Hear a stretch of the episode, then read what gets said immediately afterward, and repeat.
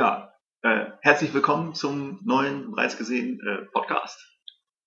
Das waren schon zwei Ms in dem ersten Satz, Herr Messer. Ja, das ist so ganz subtil, das M von Mester. Das versuche ich immer wieder so unterzubringen.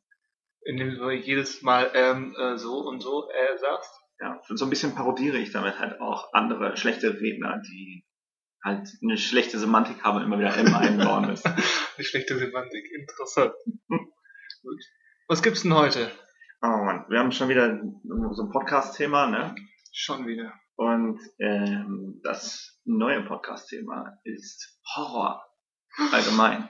Oh mein Gott. Nicht ganz allgemein, also ein bisschen konkreter soll es schon sein. Wie konkret? Und zwar wollen wir uns auch mal darüber unterhalten, was der aktuelle Stand, qualitative Stand der Dinge ist. In Bezug auf Horror. Genau. Was Spoiler? Spoiler, schon so ein bisschen, ja. Ah, jetzt hast du es vorweggenommen. Toll. Ja, du nicht lange um den heißen Brei herumreden willst. Ja, also da ist halt momentan Baustelle und wir wollen dann gucken, warum das so ist und ob sich das vielleicht bald ändern kann. Und in letzter Zeit ist, ist eben auch Untertreibung des Jahres, weil das Horrorgenre ist in diesem, ja, in den letzten 10, 15 Jahren immer nur so sporadisch wirklich qualitativ nach vorne gebracht worden. Ja. So vereinzelt gab es mal in einem Jahr ein oder zwei gute Filme, oder dann noch so ein halbes Dutzend mittelmäßige bis erträgliche, aber so die wirklich konkreten, guten, längerfristig haltbaren Filme sind sehr überschaubar. Und das ist ein Genre, das ich und ich glaube du auch eigentlich sehr zu schätzen weißt, wenn es richtig gemacht wird. Ja, also gerade so als Jugendlicher waren Horrorfilme eigentlich mit so die interessantesten für mich, was wahrscheinlich auch an der äh, Verfügbarkeit lag, die damals ja noch nicht so toll war wie heutzutage. Ich schätze mal, gerade als Jugendlicher, ich meine, das ist zwar Klischee, aber gerade als Jugendlicher schwingt auch immer noch dieses, dieses ähm, dieses Stigma des, des Verbotenen oder des Gefährlichen mit, je nachdem, was wir da gucken. Aber ähm, wenn, wenn wir uns damals als Kinder der späten 80er oder frühen 90er ähm, hier die Fortsetzung der, der großen drei Freddie Michael Jason angeguckt haben und so weiter, das sollten wir ja eigentlich nicht, laut unseren Eltern. Und die meisten gab es ja auch in Deutschland gar nicht. Und dann hat man immer dieses Gefühl, so Grenzen überschreiten, das macht man ja als Jugendlicher ganz gerne. Aber dann heute mit unserem erwachsenen, fundierten Geist blicken wir natürlich teilweise doch recht anders auf Horrorfilme. Ja, natürlich. Und früher war es ja auch noch so, dass man die, auch die namhaften Horrorfilme wirklich nur sehen konnte, wenn sie irgendein Bekannter zufällig hatte oder man irgendwo einen Bootleg kriegen konnte. Und ich weiß auch noch, kurz nach meinem 18. Geburtstag ging es natürlich sofort mit bestimmt zehn Freunden in die Videothek, um die Pornos auszuleihen. Auch, aber äh, natürlich speziell, um die ganzen Horrorklassiker abzusagen, die man vorher noch nicht sehen durfte. Ja, ignorieren wir mal das Wort abzusagen. ja gut, aber Horrorfilme, also Horrorklassiker oder so weiter, die sind ja nicht zwangsläufig alle ähm, ab 18.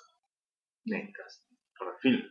Aber viele. Manche. Und vor allem früher waren ja die äh, FSK noch sehr viel härter. Mittlerweile sind die ja sehr viel lascher geworden und nehmen auch jetzt heutzutage immer rückläufig sehr viel vom Index runter. Ja, es wird auch weiterhin so gehen. Also in 20 Jahren wird das, was heute auf dem Index landet, auch wieder runtergenommen werden. Zumindest vieles. Hm. Ja, und wie du schon sagst, es hatte halt damals halt auch immer so, so ein bisschen das ähm, Stigma dieses, dieses verbotenen, ähm, ja, es ist weggeschlossen, man darf es nicht sehen, man darf auch nicht drüber reden und in den normalen Fernsehzeitungen wird jetzt nicht darüber berichtet. Ja, kommt drauf an. Also ich hatte mein intensivstes Horrorerlebnis so, sagen wir mal, bevor ich 14 wurde, mit Alien, ein Film, der, keine Ahnung, ein bis zweimal im Jahr im Fernsehen läuft und ab 16 freigegeben ist und den jeder kennt. Aber ich weiß noch, dass in der Fernsehzeitung, die ich als Kind ganz gerne durchblättert habe, waren, waren Bilder von Alien, von diesen Wesen und ich konnte damit nichts anfangen. Ich wusste nur, dass das irgendwie interessant aussah. Und meine Mutter hat gesagt, das guckst du dir nicht an, das ist nichts für dich. Hat sie zu mir als ja, 8-, 9-Jährigen gesagt. Und irgendwann, ja, hatte ich mal ähm, einen elternfreien äh, Abend und so weiter, habe mir den Fernseher geholt und dann habe ich den Film geguckt als Neunjähriger. Und egal wie hart oder brutal oder so weiter der war, ähm, unabhängig davon ähm, war das das intensive Erlebnis. Obwohl man den alle Nase lang im Fernsehen hätte gucken können. Ja klar, also mir ging es eigentlich ähnlich. Ähm, ich habe sowohl ähm, ja, Alien, Terminator, okay, der jetzt nicht ganz Horror ist, aber vielleicht halt auch so ein paar Horror-Elemente. Der hat definitiv Horror-Elemente, ja. Der ja. erste auf jeden Fall. Halloween, der jetzt ja auch nicht der ja die größte Altersfreigabe hat. Richtig. Gesehen. Aber früher ähm, ging es dann halt eher auch so um, um die Filme, die, ich sag's mal eher, naja, im Mainstream her zweiklassig waren. Sowas wie Dawn of the Dead, Texas Chainsaw Massacre oder, oder die Kannibalenfilme oder sowas. Ja, Alles, was eher so ein bisschen verpönt ist. ja, und die waren ja auch bis vor kurzem alle noch in Deutschland mindestens indiziert, wenn nicht gar beschlagen. Deswegen hatte man früher auch immer so das Gefühl, das müssen jetzt Filme sein, die alles Dagewesene in den Schatten stellen, die dich absolut verändern oder so schocken durch ihre Härte. Ja, das schürt teilweise aber auch ähm, sehr ja, schwierige oder schädliche Erwartungen. Ja, Also häufig Erwartungen, die der Film dann nicht erfüllen kann. ja, vor allem es kanalisierte Erwartungen darauf, dass man eigentlich nur daran interessiert ist, wie hart das denn jetzt ist. Ja. Und dann ist man teilweise ganz überrascht, wenn ein Film wie ja, Texas Chainsaw Massacre eigentlich Wobei gar der, nicht so blutig ist, also Nee. nicht direkt. und der Titel hilft bei der Sache natürlich auch nicht. Und im Nachhinein überlegt man dann, hm, der war zwar nicht wirklich hart, aber das war aber nicht schlimm, denn er war extrem spannend und ging voll auf die Psyche. Ja. Und das bei einem Film, der Massaker heißt. Ja. Und das waren halt die, die, die alten Titel und wir sind aber jetzt im Jetzt und jetzt im Zeitalter des Internets ist ja quasi alles mehr oder weniger erreichbar für die Leute. Und wer heute zwölf ist, hat wahrscheinlich nicht mehr das größte Problem, sich sowas wie Cannibal Holocaust anzusehen. Wenn er das Interesse daran hat, ja. Die Frage ist, wie wird man als Zwölfjähriger darauf aufmerksam in diesem Internetdschungel? Vielleicht, wenn man Durch obskure Listen wie die heftigsten Filme aller Zeiten. Ich glaube, dass dieses, dieses Verlockende nach wie vor auch heute noch funktioniert. Ja, ja, aber ich glaube nicht, dass, dass die Zwölfjährigen von heute dann ähm, in erster Linie auf, auf 70er Jahre Kannibalenhauer ähm, zielen, sondern dann eher, keine Ahnung, die Source oder so raussuchen oder die französischen Hardcore-Filme von Anfang des Jahrtausends. Halt die namhafter sind jetzt in der Gegenwart. Zeitnah, nah, Ja. ja. Außerdem, die Filme wie Freitag der 13. haben ja längst nicht mehr den ähm, Status, den sie heute haben. Nee, ich glaube, das ist eine fiese Unterstellung, aber ich glaube, ein Jugendlicher, der sich nachmittags oder so Transformers im Kino anguckt und dann Lust auf einen blutigen Horrorfilm hat, der, der bekringelt sich bei den meisten Freitag der 13. Filme eher, als dass er irgendwie geschockt ist oder die die Mordszenen abfeiert oder so weiter. Definitiv. Also ich kann mich noch an eine Geschichte an meine, äh, aus meiner Kindheit erinnern. Und zwar haben mir irgendwelche Freunde mehrfach erzählt, dass Freitag der 13., das Original von Sean Cunningham, ich glaube aus dem Jahr 1980, dass der so krass sei, dass ein Junge, wahre Geschichte, den gesehen hat und danach sofort instant in die Garage gegangen ist, einen Beil geholt hat und seine Oma erschlagen hat. Nur weil er den Film gesehen hat, weil der so heftig war. Und da hatte man natürlich dann selber als Kind teilweise voll Muffensausen davor, weil man natürlich seine Oma nicht erschlagen wollte, nur weil man den Film gesehen hat. Aber dann war man natürlich gleichzeitig so interessiert, mein Gott, was, was für ein Film soll das sein, der sowas auslöst? Und solche Stories wird es heute vielleicht auch geben, um Saw und so. Aber ich glaube, dass das Internet schon dazu beigetragen hat, also diese Erreichbarkeit der ganzen Informationen, dass man, ja, dass dieses Mystische weg ist. Mystische. Ja, aber in meiner Kindheit, wenn ich da mal was von Freitag der 13. gehört habe, dann konnte ich vielleicht in die Bibliothek gehen und irgendwas nachlesen und vielleicht zwei, drei Schwarz-Weiß-Bilder sehen. Aber das war's dann auch. Dass sich das noch viel länger aufbaut und hier hört man was davon und sofort ähm, im ersten Moment, wo man davon hört, kann, macht man direkt YouTube an, hat einen Trailer und zwei Klicks später hat man den ganzen Film. Ja, dass man gar nicht dieses, dieses, diese Antizipation über Wochen, Monate, vielleicht Jahre hinweg aufbauen kann und Erwartungen schüren kann. Das meinst du? Ich glaube auch, dass das quasi so dieses, dieses Fansein in dem Genre auch ganz nachhaltig verändert hat. Denn dieses, was du schon sagst, diese, diese Antipita- Antizipation, so, ähm, kann jetzt eigentlich nur noch bei kommenden Filmen aufgebaut werden, weil die halt noch nicht erreichbar sind. Aber alles Bestehende, Ja, gerade der Horrorsektor, du hattest das vorhin angedeutet mit Bootlegs oder in die Videothek stürmen oder auf, auf Messen gehen und, und von irgendwelchen obskuren Wühltischen ähm, Filme holen und so weiter. Das ist etwas, glaube ich, wovon das Horrorgenre insbesondere lebt und das ist, das wird auch durchs Internet sicherlich weniger einfach geschnust, ähm, weil es sofort durch zwei, drei Mausklicks und Google-Suchen erreichbar ist. vielleicht auch durch die ganzen Kontexte. Weil, wenn man vielleicht jetzt in, in einem Filmforum, wie zum Beispiel bereits gesehen, aufschnappt, dass das Phantasm irgendwie ganz nett sein soll, dann gibt man bei, bei YouTube ein, ja, was ist ein Phantasm? Dann wirst du wahrscheinlich erstmal korrigiert, weil du es falsch geschrieben hast. Und dann siehst du erstmal die, die, die lustigsten Videomemes mit dem Tall Man, wo er dann irgendwie eine Basecap aufhat und Gangnam Style tanzt oder so. Und das ist auch was, was, was, was diesen Horror ganz klar demystifiziert. Also, dass man es irgendwie so veralbert, verharmlost und früher hatte man halt nur noch diese, diese VHS-Kassetten mit diesem ja, so hässlichen Cover und diesen Gerüchten und sie standen halt mehr oder weniger für sich alleine. Da gab's, da wurde man halt nicht so erschlagen mit all diesem Klimbim drumherum. Notiz an mich, Memes mit dem tollen Man suchen. Gleich, wenn dieser Podcast vorbei ist. Ja, wahrscheinlich stößt du wahrscheinlich erstmal auf Jessica Biel, war. Ach so, der heißt auch Tollman. Der Ja, das ist aber nicht der Tollman, Nein. das ist noch ein anderer, ich der ist noch Angus, toller. Angus Grimm. Angus Crumb. Der mittlerweile, Gangnam Style Boy. der dürfte mittlerweile so alt sein wie Johannes Hess, oder? Johannes Jesus lebt ja nicht mehr, glaube ich. Das meinte ich. Was? Angus Grimm ist gestorben? Nein, er geht streng darauf zu, aber Was ich, ich wünsche ihm natürlich ein langes Leben. Aber das so, sobald du lebst, gehst du streng auf den Ton zu. Das ist nur so. Jetzt wird aber obskur. Ja, was hältst du denn generell davon, wenn der Horror quasi die Gegenwart aufgreift? Wie zum Beispiel jetzt halt diese, diese ganzen ja, Handysachen, Tablets und oder, oder Games. Weißt Was ich davon halte? Ja, es ist halt ein Fakt. Also das Horrorgenre, wie kein anderes Genre, ähm, was es sonst so gibt, ist extrem dafür ähm, prädestiniert, solche Sachen aufzugreifen, wie die, wie die Welt tickt, wie die Gesellschaft tickt und so weiter.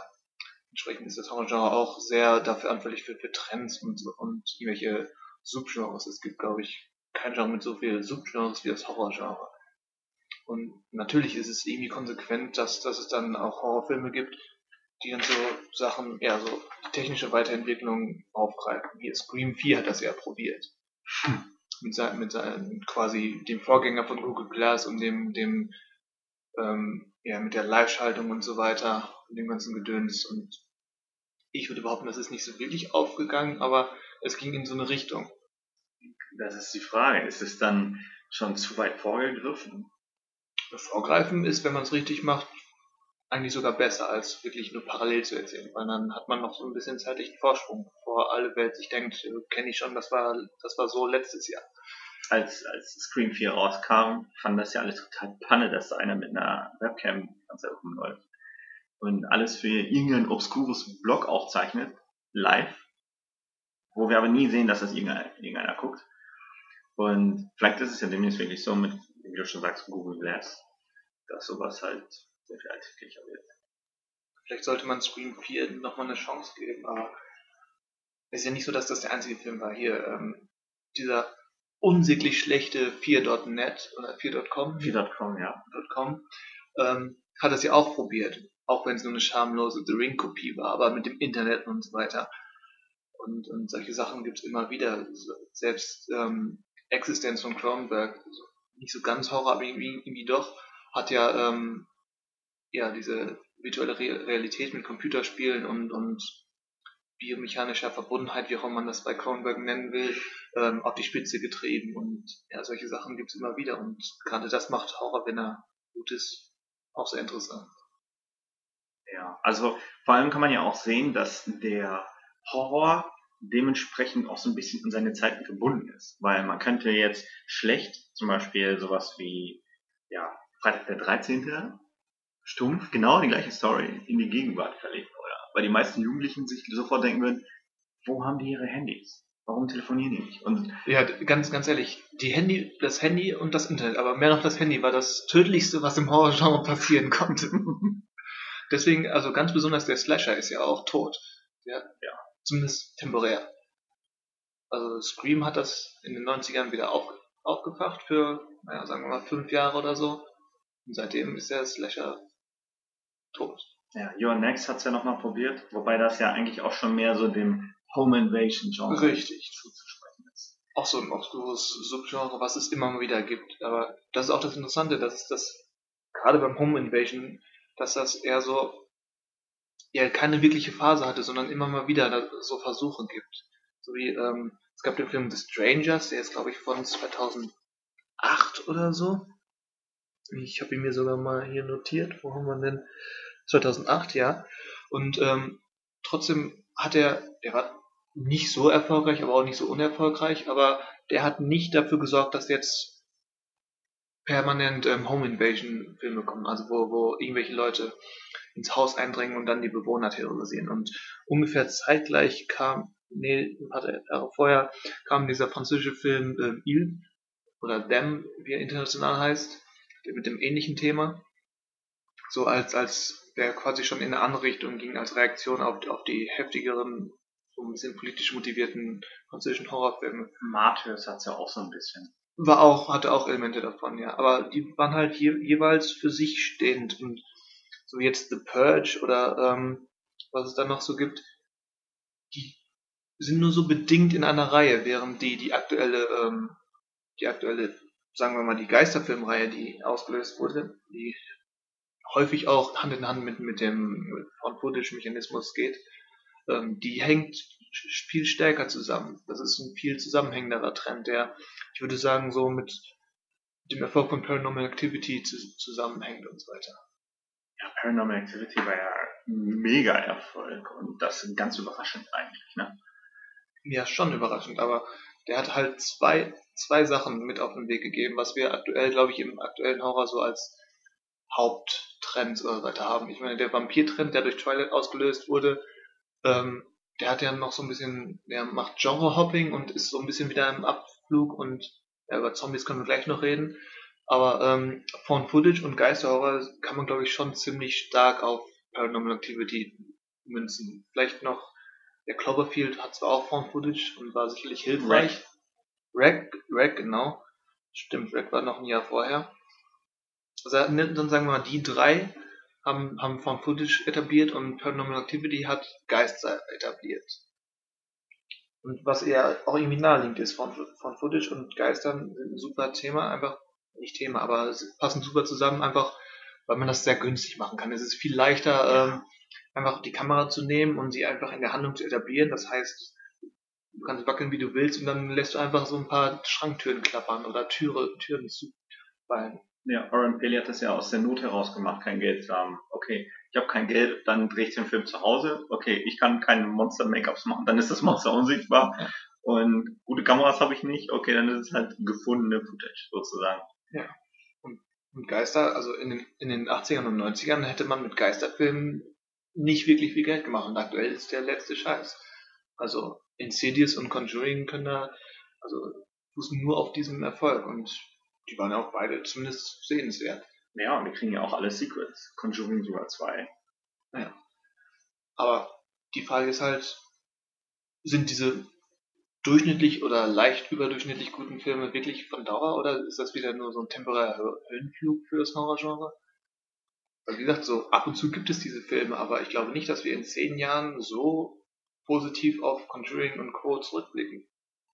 Also ich will jetzt mal ganz dreist behaupten, dass die letzte Dekade, also 2014 bis, na gehen wir mal bis 2004, dass die keinen einzigen Klassiker hervorgebracht 2004 ist aber genau Saw getroffen. Okay, dann sind, wenn wir mit 10 Jahre nehmen, dann 2000. Ja, okay, du hast recht. Weil, okay, Saw ist wirklich der letzte Klassiker. Ich, weil er ja auch sowohl qualitativ überwiegend angesehen war und weil er extrem einflussreich war. Und an Saw zeigt sich auch, ähm, dass das Horror nicht nur auf Trends und so weiter und soziale Sachen anspielt, sondern eben auch auf politische Sachen. Also die ganzen Saw-Filme und die, diese, ja, was so häufig Torture Porn genannt wurde, diese heftigen Filme mit, mit Hostel auch oder alles, was aus Frankreich überall geschwappt ist, ähm, das hatte ja schon unmittelbar mit, mit ähm, der Welt, ja, auch wenn das manche nicht hören wollen, aber das, der 11. September hat da definitiv einen großen Einfluss drauf gehabt und, und die Sachen in Guantanamo und so weiter. Und Sowas gab es ja immer wieder im Horrorgenre. Wir haben im letzten Podcast ja ähm, die Körperpresse erwähnt, die, die vier Stimmt. Filme, die ähm, immer wieder von verschiedenen gesellschaftspolitischen Sachen beeinflusst wurden, von, von McCarthy-Ära und so weiter. Und ja, Saw war das für ja, die letzten 10, 15 Jahre, war das der mark markanteste Beitrag, der wirklich ja, den, den Zeit, wie sagt man, Den Zeitgeist getroffen. von mir aus den Zeitgeist, ich glaube, das wollte ich sagen, ja, den Zeitgeist getroffen hat und wirklich ein perfektes Timing hatte mit, mit Form und Inhalt, dass er Erfolg haben kann, dass er irgendwie signifikant wirkt und dass er Einfluss hat auf alles, was er kommt. Und natürlich finanziell erfolgreich auch. Okay, also wie wir vorhin festgestellt haben, hat die Dekade ja zumindest einen Klassiker dann, also Saw. Ja, würde ich, auch wenn ich nicht der allergrößte Fan bin, aber würde ich nicht gegenstreiten. Okay, dann fordere ich dich heraus. Oh oh. Hast du noch irgendwelche andere Klassiker in der Hand? Challenge accepted. Ähm, ja, das, das Problem geht ja schon beim Wort. Apollo 18? Nein. Schade. The Happening? Hm. Hm. Fright Night Remake? Hm. Hm. Das Problem ist ja schon das Wort Klassiker, was das überhaupt heißt. Also für mich muss ein Klassiker sowohl von, vom Publikum als auch von der Kritik ähm, positiv aufgenommen werden und sollte auch ähm, längerfristig im Gespräch bleiben und möglicherweise mehr optional als wirklich zwanghaft ähm, ähm, andere Filme oder andere Trends beeinflusst haben. Also zumindest drei von diesen vier Dingen sollte ein Klassiker schon, schon zu bieten haben. Und ja, vieles davon ist auch subjektiv.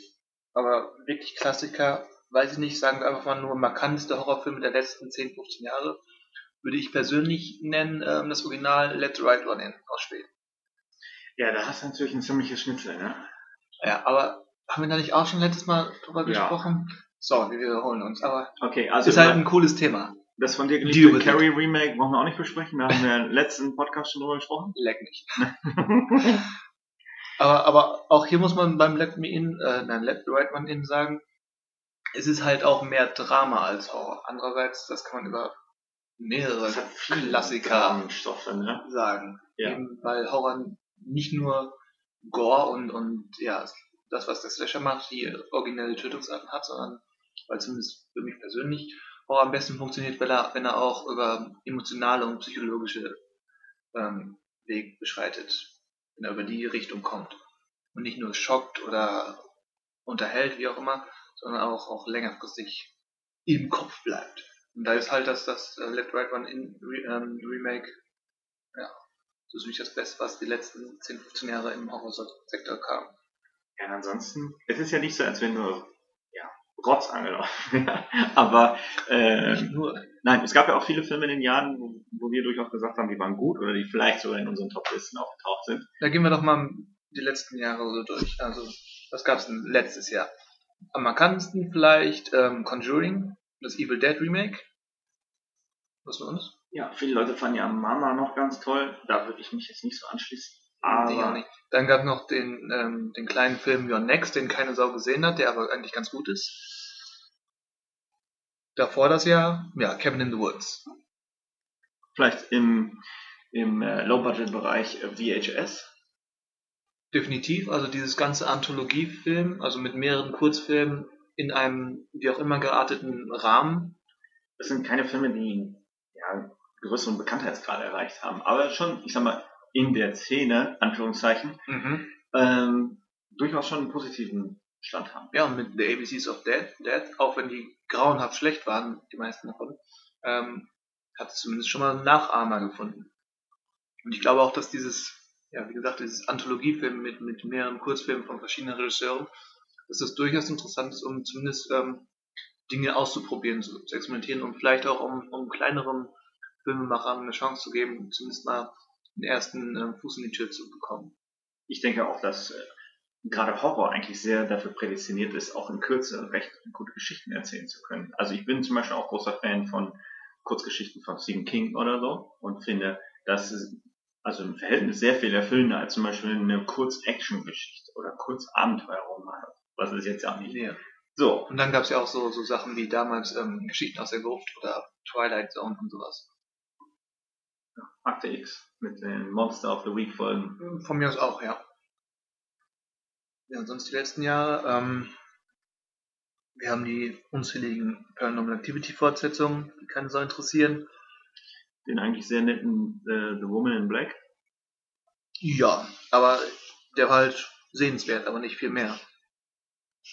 Wir hatten, wir hatten, ähm, über Human Centipede möchte ich nicht sprechen.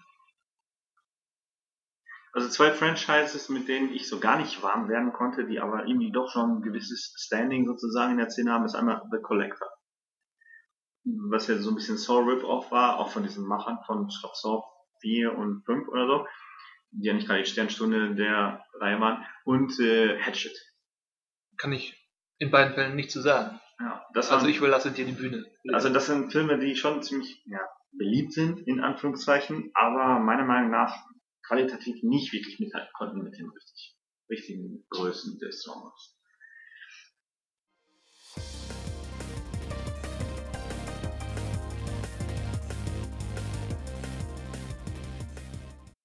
Aber du mochtest, glaube ich, The Orphanage eigentlich, oder? Ich mochte The Orphanage, ja. Was ja auch schon in Richtung Geisterhorror ging. Ähnlich, ähnlich wie der und immer noch unterschätzte ähm, Guillermo del Toro Frühfilm ähm, The Devil's Backbone, das Rückgrat des Teufels, der, der auch in eine ähnliche ähm, ähm, Richtung ging mit, mit verstorbenen Kindern, die warnen oder shoppen wollen. Ja, wenn man den mag, sollte man auch gucken. Kronos Ja, und der ist aber Pan's Labyrinth. also Labyrinth, ja, aber Kronos ist ja mehr, spielt ja mehr äh, mit dem Vampir-Mythos. Ja, ich finde aber schon, dass das stilistisch ist schon, schon ne? Was auch immer du da gerade sagen wolltest, nein. Also Kronos ist eigentlich ein ganz anderes, ich will nicht sagen ein ganz anderes Genre, aber fühlt sich schon sehr, sehr anders an. Zumindest für mich. Ich auch recht. Also, Sag. ja, davor ging es dann weiter mit The Grudge. Welchen von den 27 verschiedenen? Die Japaner drehen ja immer noch neue Grudge. Ja, äh, und The Ring, das waren ja quasi die beiden Big Ones, King Kong und Godzilla sozusagen. Ja, aber jetzt hast du, glaube ich, schon ein paar Jahre übersprungen, oder? Weil, weil der erste Ring ist von 98. Echt? Ist das schon so lange her? Ja. Mein Gott. Er ist vor der Jahrtausendwende entstanden. Irgendwie so in meinem Gefühl hatte ich die beiden recht nah beieinander zeitlich, aber das sieht doch so weit auseinander liegen. Der erste The Grudge, ich meine, der erste The Grudge ist in Japan fürs Fernsehen gedreht und ich glaube, der erste Kino The Grudge ist von 2001. Und ähm, Dann kam das mit Buffy, ne? Das Remake. ja, das ist glaube ich sogar von 2004, ja. Und dazwischen gab es ja auch dann noch zum Beispiel so einen kleinen, feinen Film wie 28 Days Later, der mit alleine oder vielleicht zusammen mit, mit ähm, Resident Evil ähm, dass das Zombie-Genre mit angeschoben hat. Sean als Parodie vielleicht auch, aber ich würde sagen, dass das die Zombies wieder Konjunktur hatten, lag mehr an 28 Days Later. Ehe dann die Vampire von Twilight dazwischen kamen und den wieder eine Pause gesetzt haben, ehe Walking Dead im Fernsehen kam und die Zombies so richtig im Mainstream etabliert haben. Ja. Daran sieht man wirklich, wie, wie, wie schön sich beim Horror alles so entwickelt und wie sehr das alles vom Timing abhängt. Nicht zu vergessen die super tollen Platinum Dunes äh, Remakes, die wir schon im letzten Podcast zu Genüge besprochen haben. Ja, aber Horror-Remakes brauchen wir jetzt nicht mehr. Aber, aber wo wir gerade Walking Dead hatten, also Ja, Fernsehen. richtig, weicht Horror aus Fernsehen auf, aus. Wir haben Mhm. nämlich mit American Horror Story eine Serie, die so ziemlich alles, was das Horrorgenre zu bieten hat, genüsslich spielt. Ja, auch wenn es nicht immer zu, zusammenhängen wirken mag oder passend wirken mag, aber zumindest ist die Erzähl- und Spielfreude in American Horror Story nicht zu übersehen. Auch da haben sich ja so langsam die Remakes eingeschlichen, ne? Mit Mr. Bates, Bates Motel. Achso, du meinst da im Fernsehen, ja? Ja, genau. Und nicht zu vergessen Hannibal. Ja, nicht nur Remakes, es sind mal wieder die allseits beliebten Prequels. Die, die Wie alles begann. ja, Ja. braucht keine Sau. Aber zumindest ähm, bei, bei ähm, Bates Motel habe ich noch nicht reingeschaut, aber zumindest Hannibal ist, ja, also den kann man sich geben. Gerade weil sie eben auch mit offenen Karten spielen und, und Hannibal ähm, nicht irgendwie verschleiern wollen oder so, sondern sie gehen von Anfang an offen damit um, dass Hannibal eben der, der kannibalische Mörder ist. Dann gibt es diese wunderschönen, in den gesetzten Kochszenen. Ja, überhaupt ist die Serie sehr hochwertig umgesetzt. hochwertig und ästhetisch. Aber da muss man halt direkt auch einwerfen, Hannibal ist halt auch mehr so Krimi-Thriller. Das ist so viel Horror wie vielleicht Sieben war oder Schweigende Lämmer da. Und nicht so Das das, was. Schweigende Lämmer und Hannibal haben echt viele Gemeinsamkeiten. Echt, ey, die haben auch, da saß doch auch Rip-Off. so, richtig, da saß doch auch so ein Typ im Gefängnis, der doch auch Menschen gegessen hat. Sowieso alles geklaut. Alles geklaut. Genau genommen ist ja alles geklaut und letztendlich muss ja äh, Psycho sich da, ähm, naja, ähm, wie soll ich sagen, äh, neu kämmen, denn damit ging es ja im Grunde los. Psycho hat ja zum Beispiel auch ähm, Texas Chainsaw Massacre mit inspiriert und letztendlich auch Menschenesser Hannibal. Möchtest du das genauer ausführen? Ja, das, ja, basiert doch auf dieser ganzen Ed Gein-Geschichte. Und Psycho war doch das erste, das das quasi kulturell auch Ja, aber sollten wir dann nicht die Medaille Ed Gein verpassen? Weil ich glaube, ich glaube, ähm, Toby Hooper hat mehr an Ed Gein gedacht als an Psycho, als er meinst du? Texas gedreht hat. Sollten wir vielleicht mal in den Ed Gein-Fanforen nachfragen. genau. Hey Ed Gein-Fans, wie seht ihr das? Wir stimmen zu. ja, okay, ey, die Frage war jetzt, Ey, Fernsehen, Horror, funkst das momentan besser als im Kino? Scheinbar. 15 Millionen Leute gucken jedes Mal The Walking Dead. Ich, ich verstehe es immer noch. Das rockt ziemlich. Und Ja. das sind Zuschauerzahlen, die sich Horrorfilme teilweise wünschen. Eben, also ich glaube nicht, dass Walking Dead so im, im Kino funktioniert hat, hätte. Nee, Vor, vor allem nicht mit, mit dem Gewalt- und Blutanteil. Aber, Quizfrage. Ja, Das waren jetzt vier große Titel, die wir genannt haben. viel mehr gibt's nicht. Also es ist eher ein Trauerspiel. Na gut, das, das Fernsehen. Es kommt ja noch mehr hinzu. Es kommt ja zum Beispiel zu Scream noch eine Fernsehserie. bitte nicht. Ähm, ja, ich würde sagen, das Fernsehen macht ja, hat ja in den letzten Nicht zu Jahren vergessen die Ed Gein-Sitcom, die wir Die jetzt Ed- haben. Ed Gein und Charlie Manson. Best Friends Forever. Scha, Scha, das ist dann der coole Onkel Charlie, ne? Der coole Onkel Charlie, genau. Der Ed Eddie, sein Freund. Der Ed Gein bei seinen romantischen Abenteuern hilft. Ja. So, ähm, was wollte ich sagen? Ach ja, das, das Fernsehen ähm, hat ja in den letzten Jahren so einen richtigen Entwicklungsschub gemacht. Und ich glaube, die Entwicklung hin, hin zum Genre, zu fürs Fernsehen eher unüblichen Genre-Sachen, wie eben Horror, ähm, braucht noch eine Weile. Deswegen, wenn, wenn du sagst, es kommt eine Scream-Serie, möglicherweise, und dann wird es auch noch mehr geben, ähm, ich glaube nicht, dass das dass aktuell nur vier größere Titel gibt, dass das so, ja, das ist jetzt ein Zeichen dafür ist, dass Horror im, im Fernsehen nicht funktioniert. Ich meine, Walking Dead alleine reicht aus, das- um zu beweisen, dass es funktioniert. Und dann so Sachen wie eben angesprochen Akte X, äh, damals Buffy oder Pan, äh, wie hieß es denn, Supernatural, Outer Limits. Outer Limits und, und das ebenfalls angesprochene schon ähm, ähm, Tales of the Crypt, Geschichten aus der Gruft und, und Twilight Zone, die haben ja immer mal wieder so, so markante ähm, ähm, Eindrücke hinterlassen. Aber Also, kann man eigentlich sagen, dass momentan vielleicht das Klassikerzeug eher im Fernsehen zu finden ist? definiere Klassikerzeug. Wird man in zehn Jahren noch über The Walking Dead sprechen? Die Fernsehserie?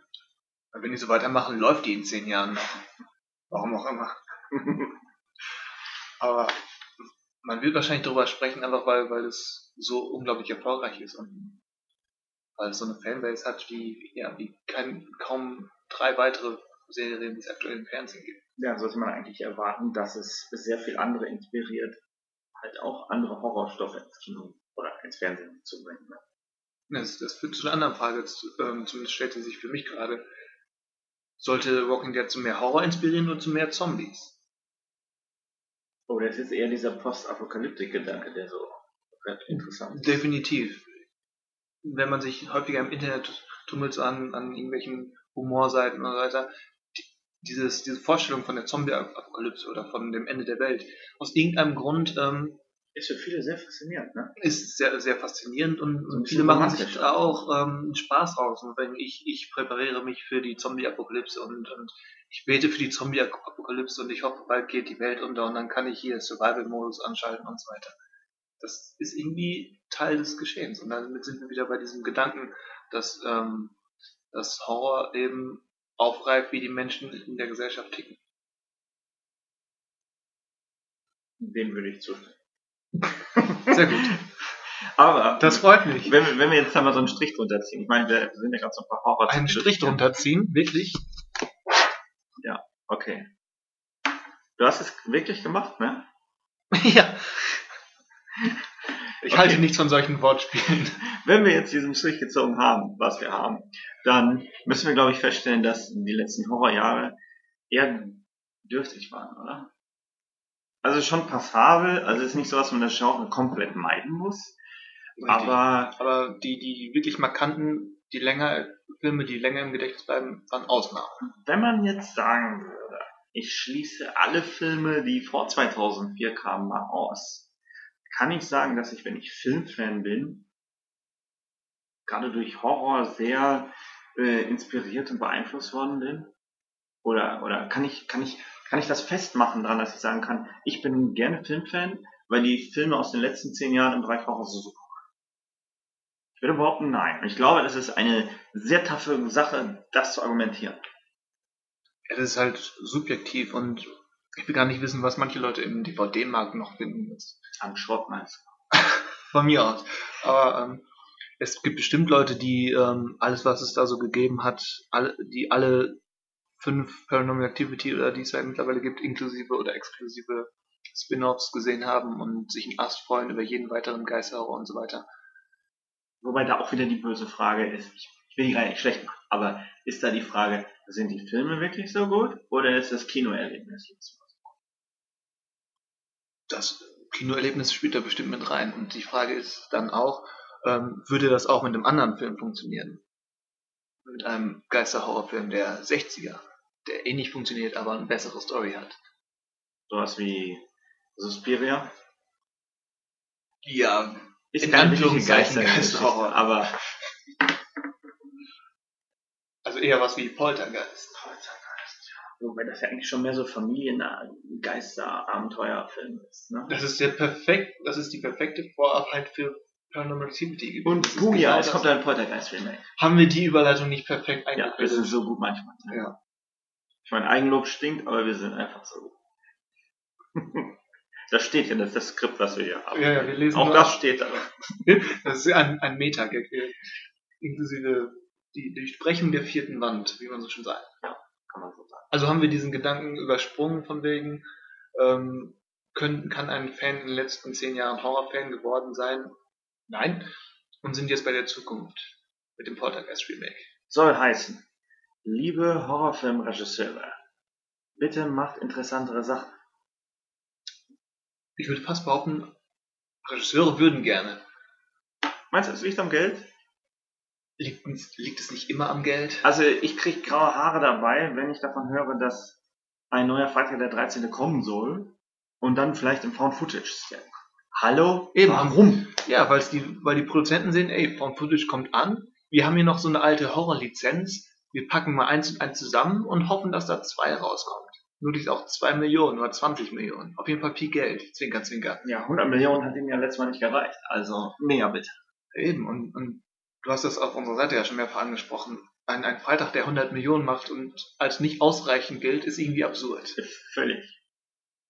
Also meiner Meinung nach wäre es vielleicht Zeit, das schöne Marvel-Modell zu übernehmen. Ich meine, wir haben all diese alten Ikonen. Leatherface und Freddy und den Tall Man, der so ikonisch ist. Der da auch einfach mal spontan mit zugezählt wird. Äh, Obwohl English Scream ja, wie du gesagt hast, so wie Han- Johannes Jesus ist. ja, und wenn man jetzt, ich meine nur, ich meine, die Lizenzen sind teilweise bei verschiedenen Besitzern momentan. Aber ich fände es persönlich cool, wenn man vielleicht sagen würde, so, Leute, wir setzen uns jetzt mal alle an den Tisch und bauen sowas wie das Marvel Universe auf. Und sowas hatten wir doch schon mal, oder? Ich schätze mal, du meinst das, das Universal Universe quasi. Ja. Mit den Universal Monstern in den 30ern, 40ern bis in die 50er rein, glaube ich. Inklusive Abbott und Costello. Von mir aus, ja. Also Frankenstein, Wolfman, die Mumie und Konsorten, Dracula. Können wir machen. Also mir gehen zwar die, dieses, dass das je, dass jedes große Studio jetzt ähm, ihre Superhelden auch als großes Universum machen möchte, geht mir trotzdem nicht auf den Keks. Aber im Horrorgenre, ja, warum nicht? Käme zumindest auf den Versuch an. Aber die Frage, was hätten wir dazu gewonnen? Würde dieser größ, diese größere Kontinuität dafür sorgen, dass die Filmstoffe besser werden? Oder würde das nur nerdiger werden und dann ähm, zu einer, sagen wir mal, ähm, gefestigteren Fanbase führen, die, während nach meinem Empfinden die Horror-Fanbase aktuell so ein bisschen aufgesplittet ist? Ich glaube, man könnte es im Grunde genauso machen, wie es Marvel macht. Ich meine, da ist ja auch Filme, die relativ unterschiedlich ausfallen, von Thor und Hulk und ähm, ja, die anderen, die es noch da gab. ich weiß auch nicht mehr, wie die hießen. Ja, ich weiß auch nicht, irgendwie. Ich weiß mit Kapitän Puerto Rico. Blade. Ja, ja. wie auch immer. Und was hat das Horror-Genre gefunden? Weil. Ich meine, Marvel-Film hat es ja auch nicht geschadet. Du hast ja auch recht eigenständige Filme und das Avengers-Zusammentreffen war dann ja eigentlich doch ganz lustig. Ja, aber da hast du ja auch Helden und hier geht's, glaube ich, eher um, um die Schurken, oder? Ja, und sowas ähnliches ist ja auch halbwegs geschafft. Schon wieder so eine Überleitung. Ja, das, das komische, der komische Sinister Six Film, aber yes, wir den nicht, wollen wir den nicht erst abwarten, bevor wir uns wünschen, dass das, dass die Horror-Ikonen alle aus irgendeinem Grund mal zusammen, mal getrennt auftreten? Ja, stimmt schon. Also ich, ich persönlich fände es auch blöd, wenn es einfach nur auf so ein Versus hinausläuft, wo du dann hast Freddy versus Michael versus und so weiter. Ja, weil Freddy versus Jason war jetzt auch nicht so toll. War schon ganz lustig. Der eine Film, den. Hält sich in Grenzen. Aber da findet sich natürlich schnell das Dilemma, dass keiner sterben will. Zum Beispiel. Und alle wiederkommen und plötzlich ist es dann langweilig. Man hat ja gesehen, wie absurd das teilweise wurde bei Freddy vs. Jason. Wegen, der ist tot, nein doch nicht. Und der, der Kopf, der am, an, dem Messer hängt, ist doch noch lebendig. Also. Ja, und bei Avengers, wer da gestorben ist, da ist man ja konsequent gewesen, ne? Wieso? In Avengers starb doch einer der. Ja gut, einer der, der Nebenfiguren. Ein, ein, er war schon Hauptkader, würde ich sagen. Startelf. Nein, Start 11, wenn man 11 würde ich nur von mir aus, aber er ist keiner von den Haupthelden. Von daher kann man das nur bedingt vergleichen, als wenn in einem Freddy Michael, Jason, Chucky, ähm, was auch immer Film ausgerechnet ähm, Jason sterben würde. Wie auch immer das aussehen würde. Das würde keiner bringen und wie du schon sagst, das würde auch keiner wollen. Du hast ja gefragt, was denn der Nutzen ist von so einem Shared Universe sozusagen. Ja. Ähm, im, letztendlich ist es ja genau das gleiche wie bei allen anderen Filmen. Wenn da ein Haufen guter Macher hinterstecken, dann ja, hat man halt irgendwo die Sicherheit oder die, die gesicherte Vermutung, dass die, die weiteren Einträge auch gut ausfallen. Man hat das ja so mehr oder weniger so als Garantie gedacht. Das heißt, wenn Marvel jetzt einen, keine Ahnung, ähm, Superman-Film machen würde, äh, dann okay. könnte man halbwegs davon ausgehen, dass der auch gut wird. Weil die anderen halt auch gut sind. Und wenn wir es jetzt auf die Monster übertragen, wenn wir jetzt einen, keine Ahnung, Leatherface und Tallman und Piranha-Film haben und wir wüssten, dass die ersten beiden schon gut waren, dann wird es der nächste vielleicht auch. Und halt auch was interessant ist, wie man das dann verknüpft. Ja, und genau da sehe ich eben das Problem. Und Piranhas und Crystal Lake. Punkt. Ja, und dann, die knabbern Jason an. Und ja. dann haut Jason zurück. Genau. Und um wen geht es in dem Film? Um Carrie. okay. Aber wir, ich habe ich hab eine ganz, ganz schmutzige Vorstellung im Kopf, aber ja. Das hast du jetzt gesagt. aber du weißt, äh, vertraglich ist abgesichert, wir dürfen nicht mehr so viel über Carrie sprechen, weil schon im letzten Podcast abgehandelt wurde. Ist das so? Ja. In meinem Vertrag steht, steht auch, dass ich mehr Gage kriege. Ach so, in deinem Fantasievertrag. Ja. Wie Fantasie? Ja, aber das Problem ist eben, ähm, ich meine, es stimmt schon, die, die Mar das Marvel Universe funktioniert unter anderem, Doppelpunkt, unter anderem, ähm, weil eben die Qualität so ein bisschen abschätzbar ist, weil man davon ausgeht, wie du schon sagst, ähm, was beim ersten Mal funktioniert hat, ist in, im gleich, in den gleichen Parametern auch beim zweiten Mal funktioniert. Aber ähm, ist das Hauptinteresse nicht deswegen ähm, geschürt, weil wir eben diese Helden alle gleichzeitig sehen und weil wir die in coole und immer größer werdende Abenteuer schicken? Ich glaube, das ist das Problem, was ich, wo ich mir zumindest aktuell nicht vorstellen kann, wie das mit den Horror-Ikonen funktionieren soll. Warum was uns interessieren sollte, diese Figuren ähm, in irgendein Abenteuer zu schicken, weil die eben, ja, weil was verbindet die außer, dass sie, dass sie alle Leute töten? Ja, ja und es sind fast alles Einzelgänger, die ich meine, okay, wenn man jetzt von Leatherface ausgeht, könnte man schon vorstellen, dass er eine Familie hat, die halt auch aus anderen Horror-Ikonen besteht. Aber ein Jason braucht keine Familie, kein Team, kein Squad.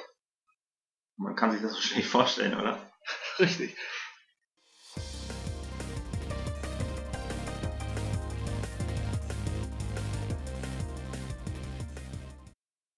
Also Jason, man könnte aber argumentieren, er, er könnte sich einen Mutterersatz suchen, aber gibt es eine Horror-Ikone, die als Mutterersatz für Jason taugen würde? Wenn wir schon, also wir müssen da schon thematisch stringent bleiben und mir fällt da gerade niemand ein. Frankensteins Mord? Äh, äh, oder, oder die Mutter aus ähm, Raindead? Oh Gott. Ja, aber die ist ein Zombie. Okay, Jason ist auch fast ein Zombie. Ja, vor allem, was das Marvel Universe auch hat, zumindest für die Geeks, ich meine, die meisten außerhalb wissen das ja nicht, für die sind das einfach nur weitere Comicfilme und die meisten wissen auch nicht, wie die jetzt so konkret zusammenhängen. Erst seit Avengers ist das vielen halt aufgefallen, Moment, das hat ja echt miteinander zu tun. Nein, worauf ich hinaus will, ist, dass diese Einzelgeschichten irgendwie dann doch so eine Rahmenhandlung haben und irgendwie zusammenspielen. Und bei den Horror-Ikonen oder lass es irgendwelche anderen, also wenn du verschiedene Horrorfilme hättest, die quasi so im gleichen Universum spielen, könnte man die auch miteinander verknüpfen. Was dann ja auch so ein bisschen so diesen Fernsehcharakter hat. Fernsehcharakter insofern, dass du eine Serie hast, die über, über viele Staffeln oder über viele Episoden halt eine längere Handlung hat. Und das ist ja auch immer, oder kann reizvoll sein. Ja schon, aber immer noch ist die Frage, wegen wem gucken wir diese Filme?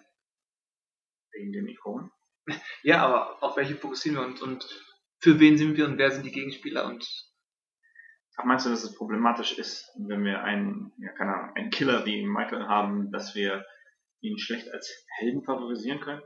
Ja, und also ich meine das nicht aus moralischen Gründen, sondern einfach nur, ähm, warum er und nicht Freddy? Und, und, wenn, wenn beide gleichzeitig, wer ist dann der Gegenüber? Und ist der Gegenüber ähm, noch böser oder sind die Gegenüber die Jugendlichen? Und sind wir nicht eigentlich tatsächlich eigentlich darauf angewiesen, dass wir für die Jugendlichen sind und dieselben Probleme, die eben Freddy vs. Jason schon hatte mit dieser unausgegorenen Mischung. Man müsste es halt clever verknüpfen, so wie es damals bei den Universal-Filmen auch war. Dass halt Dr. Frankenstein den Körper vom, Ahnung, vom Schrecken des Amazonas braucht. Ja, aber mit dem Unterschied, dass die Universal-Monster alles tragische Figuren sind. Und die meisten der bisher anderen, äh, modernen aufgezählten Horror-Ikonen, das sind alles Psychopathen und Monster. Abends. Die Armen, ja. Also der, der am wenigsten ähm, Monster ist, ist, ist vielleicht ähm, Jason, aber ansonsten Michael und Freddy sind Psychopathen. Stimmt schon. Und da ist es dann schwierig, mit denen dann eine auch dra dramatisch funktionierende Geschichte zu machen, wenn sie nicht die Antagonisten sind. Ich hab recht. nein. Von äh, mir aus. Äh, nein, halt ein, ein Grundgedanke ist halt auch, dass dass man bei den Marvel-Filmen jetzt weiß, okay, regelmäßig gibt es jetzt neue Kapitel sozusagen. Und ähm, da ist halt eine übergreifende Geschichte, die nach und nach weitererzählt. Und so wäre es halt eine Möglichkeit, dass man das halt auch auf die Horrorfilme übertragen kann. Dass man nicht nur zu, zu Oktober den einen Horrorfilm hat im Jahr, den man guckt, sondern dass man sich vielleicht dann auch wirklich in diesem Genre drauf freuen kann. Mensch, ich freue mich auf den nächsten Ableger dieser Reihe. Und das muss ja nicht stumpf Paranormal Activity 4, 5, 6, 7, 8, 9, 10 sein. Schon richtig. Aber das ändert ja nichts daran, dass diese anderen Fragen immer noch als Problem in der Luft schwirren. Also klar, man, man freut sich dann darauf, weil das irgendwie zusammenhängt, aber dass das eigentlich es macht wenig nicht, Sinn. Nicht so wirklich schon. funktioniert oder zumindest eher fragwürdig erscheint als als ähm, fun funktionierendes Konstrukt man müsste es natürlich umdrehen, weil bei vielen Horrorfiguren halt das Hauptmotiv nicht mehr passt, dass du halt eine seltsame, unaufhaltsame, eine Kraft hast, die sich gegen Unschuldige richtet. Wenn da plötzlich mehrere sind, dann zerstört das dieses Motiv natürlich schon sofort. Das Motiv ist, ist nicht die eine, die eine zerstörbare Kraft, die sich gegen Unschuldige richtet, sondern die Unschuldigen, die vor einer zerstörbaren Kraft wegrennen oder sich schützen wollen. Wenn du dann Jugendliche hast, die zufällig auf all diese Sachen treffen, dann wird es schnell sehr zufällig. So. Ja. Wenn Jeff gerade mal dem Jason entkommt Jeff. und stumpf zufällig bei den Kannibalen von Texas landet. Ja. Ich, also ich, ich bin davon überzeugt. Ich glaube, dass man viele bekannte Horrorfilme interessant verknüpfen könnte. Und dass es vielleicht auch dem, dem Mainstream-Publikum durchaus gefallen könnte. Ja, höchstens, wenn man subtil macht, wie du schon sagst, einfach nur, wenn die, wenn die, wie eben angesprochen, wenn die Piranhas wirklich im Crystal Lake laufen. Ohne dass Jason auftaucht, einfach nur, dass es im Crystal Lake passiert. Mit sowas könnte ich mich anfreunden. Oder dass das, ähm, dass, was auch immer, ähm, die Studenten von, von Springwood einen Ausflug nach Texas machen und da auf, auf die Sawyer-Familie treffen. Von mir aus. Aber wirklich konkret mit den Figuren sichtbar, ich mir sehr schwierig vor.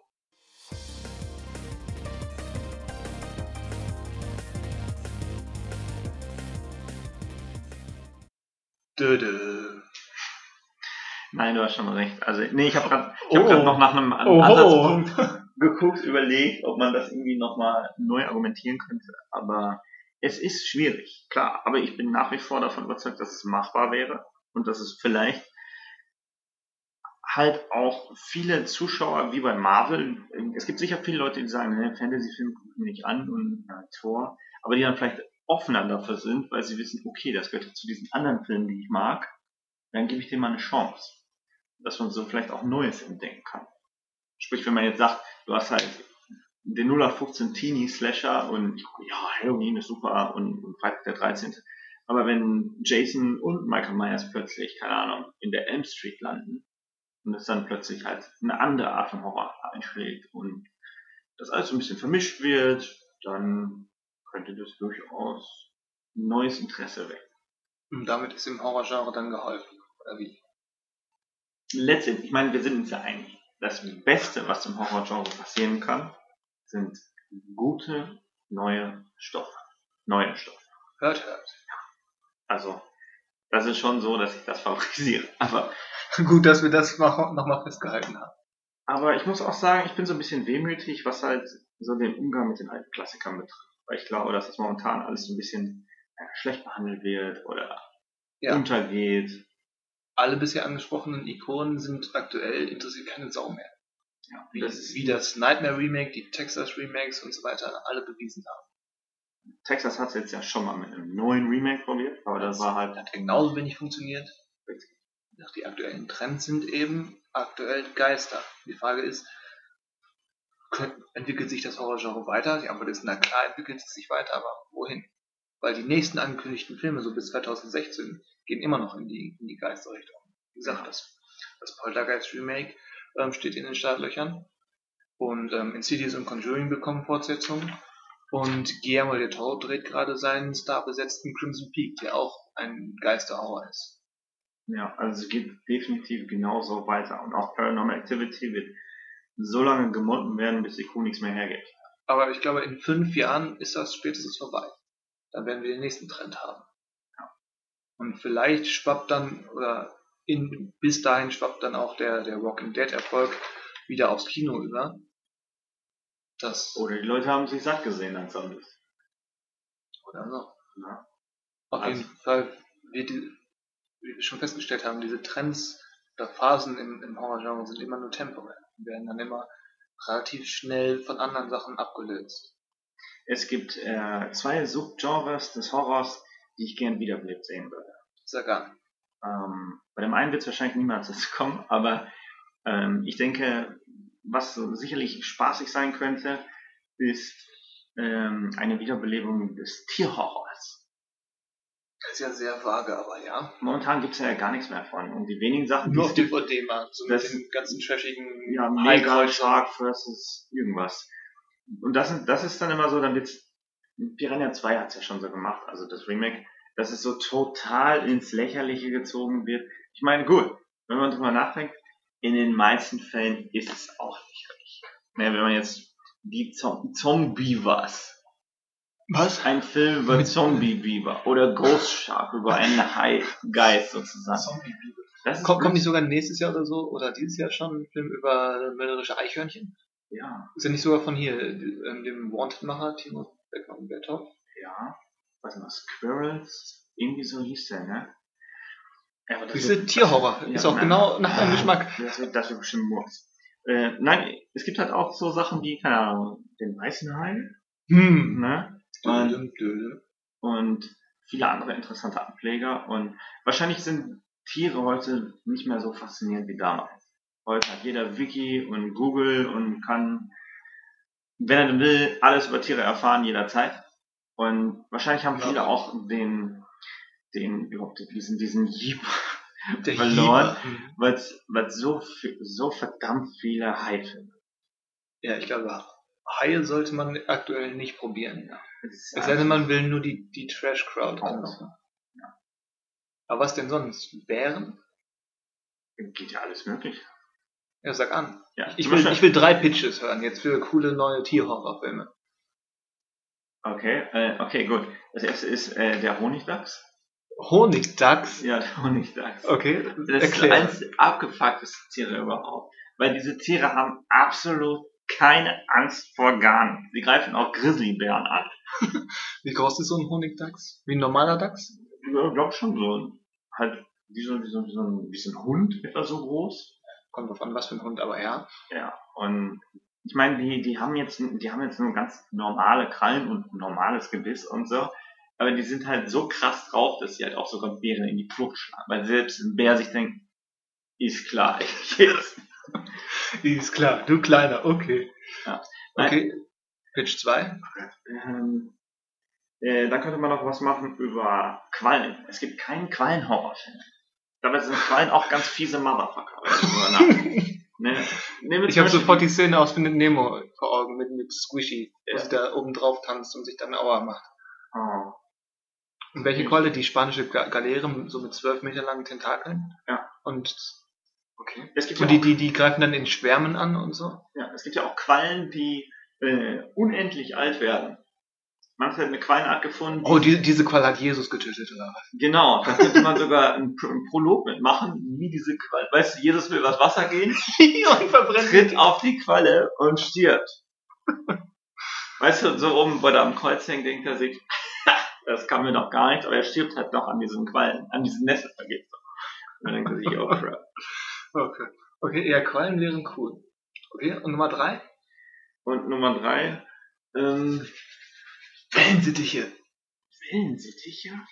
Wellensittiche des Grauens. Ja. Weißt du, jeder hat einen und die, das Wellensittich-Syndikat hat das schon lange geplant. das Syndikat, genau. Und wenn genug unterwandert wurde, dann rächt sie sich. Okay. Mit Schockwellen. Wer sind Schockwellensittiche? Nee, Stadtwellensittiche? Stadtwellensittiche. Es gibt, es gibt so eine Fischart, die ist das eine Fischart oder eine Käferart? Auf jeden Fall. Fisch oder Käfer, fast dasselbe. Es ist, es gibt so eine, so eine, so eine Tierart im, ich glaube, Amazonas oder Nil, die in äh, Geschlechtsteile klettert. Oh. Wir erinnern uns. Uncool. In, ich glaube, Kongo oder Anaconda wurde auch drüber gesprochen. Das wäre, glaube ich, auch ziemlich fies. Uncool. Oder vor allem in 3D. mein Gott. Hm die Quallen finde ich okay. Okay, ja, allem, man kann ja auch ein bisschen damit spielen, so wie, kennst du äh, Prophecy, diesen komischen Bärenhorrorfilm über mutierte Bären? Nee. Ich kenne den Bärenhorrorfilm mit, mit ähm, George Clooney, Anthony Hopkins und Alec Baldwin. Und nein, Alec Baldwin spielt nicht den Bären. Ach so. Auf Messerschneide heißt er, glaube ich. Gut. Ja. Auch das ist ein Beispiel für einen guten Tierhorror. Und was ist mit, mit einem modernen ähm, 3D-Animations-Remake ähm, von Felidee? Ja. Wird das dein Tierhorror-Jeeper? Nicht wirklich. Das ist ja nicht, nicht wirklich Tierhorror in dem Sinne. Das ist aber schon ähm, ja, hart, ja. Ein Krimi. Ja. Also daraus könnte man dann so Horror machen wie Schweigende Lämmer. Ähm, Katzensерienkiller. Vielleicht so ein bisschen mehr Sin City. Äh. Robert Rodriguez, Philly Day. Äh. Mit Felicia Day, ne?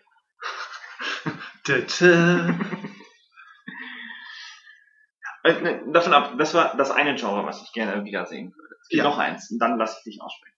Und ich, zwar, ich habe gar nichts zu sagen, aber ja. Ja, kannst du was einfallen lassen. Okay, okay. oh shit. Und zwar den alten, altertümlichen Sci-Fi-Horror. Erkläre Sowas wie zum Beispiel Westworld. Das Horror, okay. Hm, Ja.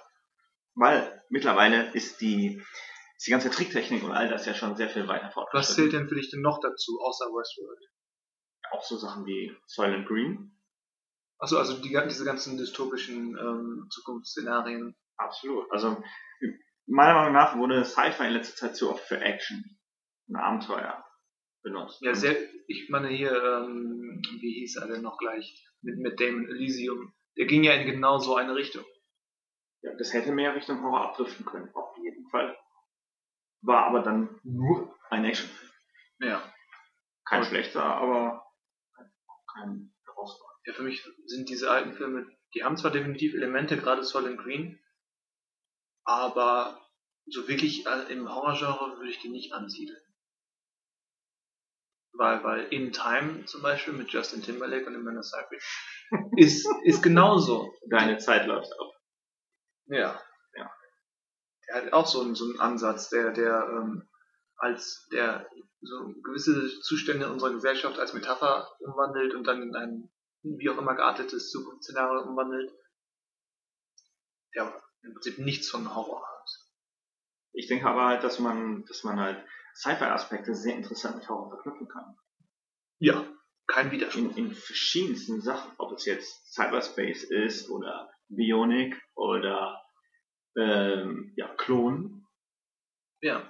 Damit sind wir schon wieder bei unserem Hauptpunkt, von wegen Horror greift ähm, Dinge auf, die aktuell im Zeitgeschehen unterwegs sind. Und ja, ich glaube, gerade so bei der Technologie sollte man da noch eigentlich viel häufiger ähm, anpacken und das machen. Weil was sind denn so die Hauptthemen der letzten Jahre? Also die so unsere, unsere Welt oder sagen wir mal so die westliche Welt, der wir angehören, beeinflussen. Da ist der technologische Fortschritt zumindest ein Faktor. Meinst du sowas wie, wie Mobiles und Tablets und sowas? unter anderem. Und das führt dann auch weiter zu anderen Überlegungen. Was, was beschäftigt uns sonst noch hier in unserer Gesellschaft? So die großen Themen sind unsere Finanzen, das Klima. Ich finde zum Beispiel sehr bedauerlich, dass The Happening so schlecht geworden ist. Aber ich finde mit der Grundidee von The Happening, Du warst der eine Fan, der, ich war kein Fan, wie gerade gesagt, The Happening ist ziemliche Grütze. du warst das eine Like auf der Facebook. Ich glaube, als The Happening rauskam, ähm, war ich noch nicht bei Facebook. Wie auch immer. Ich fand, ich fand die Grundidee durchaus machbar. Und, und zum Beispiel der neue Godzilla scheint ja in eine ähnliche Richtung zu gehen. Mit Godzilla ist nicht mehr die, scheint es zumindest den Trailer nach zu urteilen, ist nicht mehr die Metapher für ähm, die nukleare Katastrophe, sondern für ähm, die außer Kontrolle geratene Natur. Und sowas, ich glaube schon, dass das so ein zentrales Thema unserer Zeit ist und dass das möglicherweise irgendwann irgendwie im Horrorgenre auch Fuß fassen wird oder zumindest phasenweise ähm, Spuren hinterlassen wird. Dass eben ähm, dass die Menschen Opfer von, von der Natur werden. Von mir aus gibt es dann wieder regelmäßig Vulkanausbruchsfilme oder eben auch sonst wie geartete ähm, ja, Metaphern wie eben Godzilla, die dann als Repräsentant der Natur gegen die Menschen zu Felde ziehen. Also brauchen wir insgesamt mehr Vielseitigkeit. Das sowieso. Mehr, mehr Offenheit für verschiedenste Themen, anstatt Geistergeschichte 37. Das sowieso. Wir haben zwar den, den Horror, das Horrorgenre jetzt gelobt, dass es, dass es immer so, ähm, so schön in Trends und Phasen und so weiter abläuft, aber ja, das ist manchmal eben auch ähm, sehr engständig stehend gedacht, wenn man eben, ähm, ja, wie die Produzenten das scheinbar immer machen, den einfach nur Trend A mit Trend B kombinieren will und dann hofft, äh, möglichst viel Kohle zu machen, statt die, die beste Geschichte zu erzählen. Ja, Und um nochmal nachzutreten, ein, ein Shared Universe wäre genauso ein, ein Aufgreifen von einfach nur Trends. Das stimmt. ich meine, ja gut, irgendwo wäre es ja schon ein Trend. Es wäre vielleicht der Versuch, einen Trend zu schaffen. Also Haupt, Hauptausschlag, oder der ausschlaggebende Punkt sollte immer sein, bei egal welchem Film, den möglichst besten Film zu machen. Ja. Unabhängig davon, was davor oder danach kommt. Und der Witz ist ja, gerade beim Horror-Genre sprechen wir meistens von einem geringsten Einsatz. Je nach Bei der Durchschnitts- aber ja, Weil der Durchschnittshorrorfilm hat halt nicht das Durchschnitts-Actionfilm-Budget. Korrekt. Das heißt, Wobei ein, ein, ein Westworld Remake oder etwas in der Art wahrscheinlich ein bisschen teurer wäre als Geisterhorror 325. Also warten wir dann einfach das nächste Remake von The Haunting ab, wa? Oh nein. Aber wie gesagt, Poltergeist und Crimson Peak gehen ja schon in diese Richtung. Da wäre es bis zu The Haunting nicht mehr weit. Weil es kann nur besser werden als das letzte Remake. Also ich persönlich, wir wieder beim letzten Podcast wären. Also äh, ja, echt diese ganzen Rückblicke und so, das ist schon, das fällt auf, ne? Ja. Also ich persönlich äh, bin nach wie vor offen für gute Horrorfilme. Ich muss sagen, ich finde es ein bisschen schade, dass so mein Interesse am Genre in den letzten zehn Jahren ziemlich abgenommen hat. Was meiner Meinung nach halt einfach am Output liegt, der nicht auf der Höhe ist und mich nicht so faszinieren kann wie das Material aus den Jahren davor. Und äh, ich, keine Ahnung, ob, ob, ob, das, ob jetzt wieder so eine Trendwelle kommt, die alles verändert. Gut möglich. Ich glaube, es ist noch längst nicht alles verloren. Und verloren sicherlich nicht. Wie gesagt, dafür hat das, das Genre zu häufig bewiesen, dass es wandelbar ist. Man, man hat ja auch gesehen, zum Beispiel der Slasher war auch so Anfang der 90er tot, bis dann plötzlich Scream kam. Also müssen wir auf, auf einen Film warten, der wieder ein gutes Timing hat und irgendwie den Nerv der Zeit trifft. Also geht's vielleicht demnächst mit einer neuen Nosferatu-Reihe weiter. Möglich, also dass das Vampir, die Vampirphase ist zwar so langsam am Abnehmen, aber so sporadisch immer noch da und wenn dann wirklich ein, ja, ein neuer Nosferatu kommt und der sitzt und vom Timing her passt und von der Qualität her ja auch nicht, Ja. zumindest wäre das dann ein guter Einzelfilm. Ob dann noch mehr Vampire kommen oder noch mehr Nosferatus mit Ratten zählen, ja, werden wir abwarten müssen. Bis dahin warten wir dann mit Grauen auf das Twilight Remake. wa? oh Gott. Das, ist, das war das Horrormäßigste, was wir bisher in der letzten Stunde gesagt Ach, du weißt, es wird kommen. haben. Nein. Ja. Nein. Und es wird Nein. Cover auch bereits gesehen. Nein. Und du wirst die Kritik schreiben. Nein. Du wirst in der Pressevorstellung sitzen. Nein. Ja. Bis das Twilight Remake kommt, sind wir alle alt und grau. Schon längst eingefroren und haben unsere, unsere Gedanken auf ähm, Computerchips gepflanzt und in andere junge Körper. Meinst du, damit wir möglichst alle weiteren Twilight Remakes dann noch mitkriegen? Auf jeden Fall. Aber wir brauchen halt einen neuen Körper dafür, weil dieser ist nicht mehr zu, dazu in der Lage, das nochmal auszuhalten. Und das Schöne ist ja dann, irgendwann ist die CGI-Technik so weit, dass auch wenn Kristen Stewart nicht mehr will, dann wird dann ihre Rolle einfach nochmal mit CGI nachgemacht und dann Jetzt muss ich dem, dem Drang widerstehen, Witze über ihre Schauspielkunst zu machen, die man, dann, C- machen wir die man dann mit CGI ähm, aufwerten könnte. Sowas machen. Okay, dann streichen wir das. Okay. Ansonsten, ich meine, oh Gott, wir haben schon wieder so lange gesprochen. Ähm, also hat das Horrorgenre noch Puls? Was sagt Dr. Bessos? Puls? Ja, aber aktuell ist es so in einem Schlummerschlaf, würde ich sagen, mit kurzen Wachphasen, sporadisch. Aber Deswegen, Dr. Mester halt auch- sich vielleicht eine Elektroschockbehandlung. wirklich, damit es mal wieder so richtig wach wird. Genau. Ich meine, quantitativ ist ja durchaus ordentlich was dabei. Meinst du? Ja, quantitativ. Aber qualitativ eben nur in Ausnahmen. Ja, dann würde ich doch mal sagen, freuen wir uns gespannt auf die nächste Dekade Horror. Ja. Auf das kommende Twilight Remake. Natürlich. Nein. Wie nein. Nein, weder wird es das geben, noch freue ich mich zugeben. drauf. Also, Nein, okay. ich muss in meiner Rolle bleiben. Tja, ähm, beim letzten Mal haben wir kurz vor dem Ende, weil wir sind jetzt quasi beim Ende, Ja. haben wir jeweils noch über einen Film gesprochen, den wir geguckt haben und eventuell mit der Außenwelt teilen wollen. Ja, die Leute räumen schon ab. Also wir müssen jetzt echt gehen. Deswegen müssen, müssen wir es jetzt, ja, wir müssen es schnell machen. Äh, ich würde sagen, diesmal jeder einen Film, oder? Ich glaube, das war letztes Mal auch so, aber ja, ich stimme zu. Okay. Okay, du fängst an. Okay. Ähm, gesehener Film Cheap Thrills. Uh, der ist schon raus, und? Ja, ist ein kleiner Horrorfilm. Ja, äh, Horror? Thriller, schwarze Komödie. Schwarze Komödie würde ich fast sagen. Aber er hat auch so ein bisschen Horrorelement. Mhm. Kurz Pitch. Es geht um zwei total abgefuckte Loser-Typen, die gerade total Pech in ihrem Leben haben. Und die treffen auf ein reiches Pärchen, das sich auf Wetten spezialisiert hat. Wettet, wie, ja. wie wetten. Ja, Wetten. Wie zum Beispiel, ähm, hau der Kellnerin auf den Arsch. Kriegst du 20 Euro für. Okay, solche Wetten. Ja, genau. Und das fängt ja erst ganz lustig an, aber wird dann halt immer intensiver und die gehen dann nach Hause und äh, ja, die Wetten werden halt immer krasser, die Geldbeträge werden immer höher Mhm. und leider ist es halt auch so, dass diese beiden Typen total Geld brauchen und Natürlich. deswegen auch echt bereit sind, so ziemlich alles zu tun. Und diese, ja, das Pärchen, das sind zwei ziemlich üble Sadisten und die sind auch total unberechenbar und naja, das entwickelt sich dann halt ziemlich, ziemlich, ja, krass, kann man schon sagen.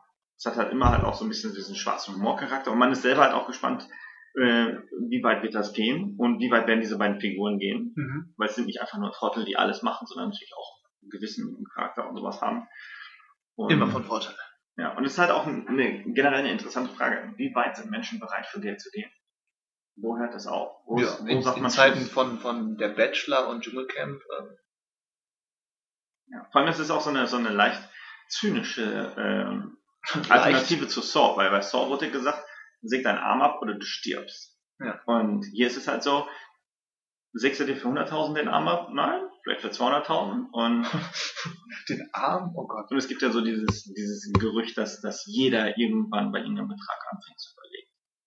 Ja. Vielleicht nicht mit dem Arm, aber bei anderen Sachen. Und der Film ist halt ähm, ja, recht klein budgetiert, ist, ist nicht allzu aufregend, aber er hat halt interessante Ideen und die Schauspieler sind ziemlich gut.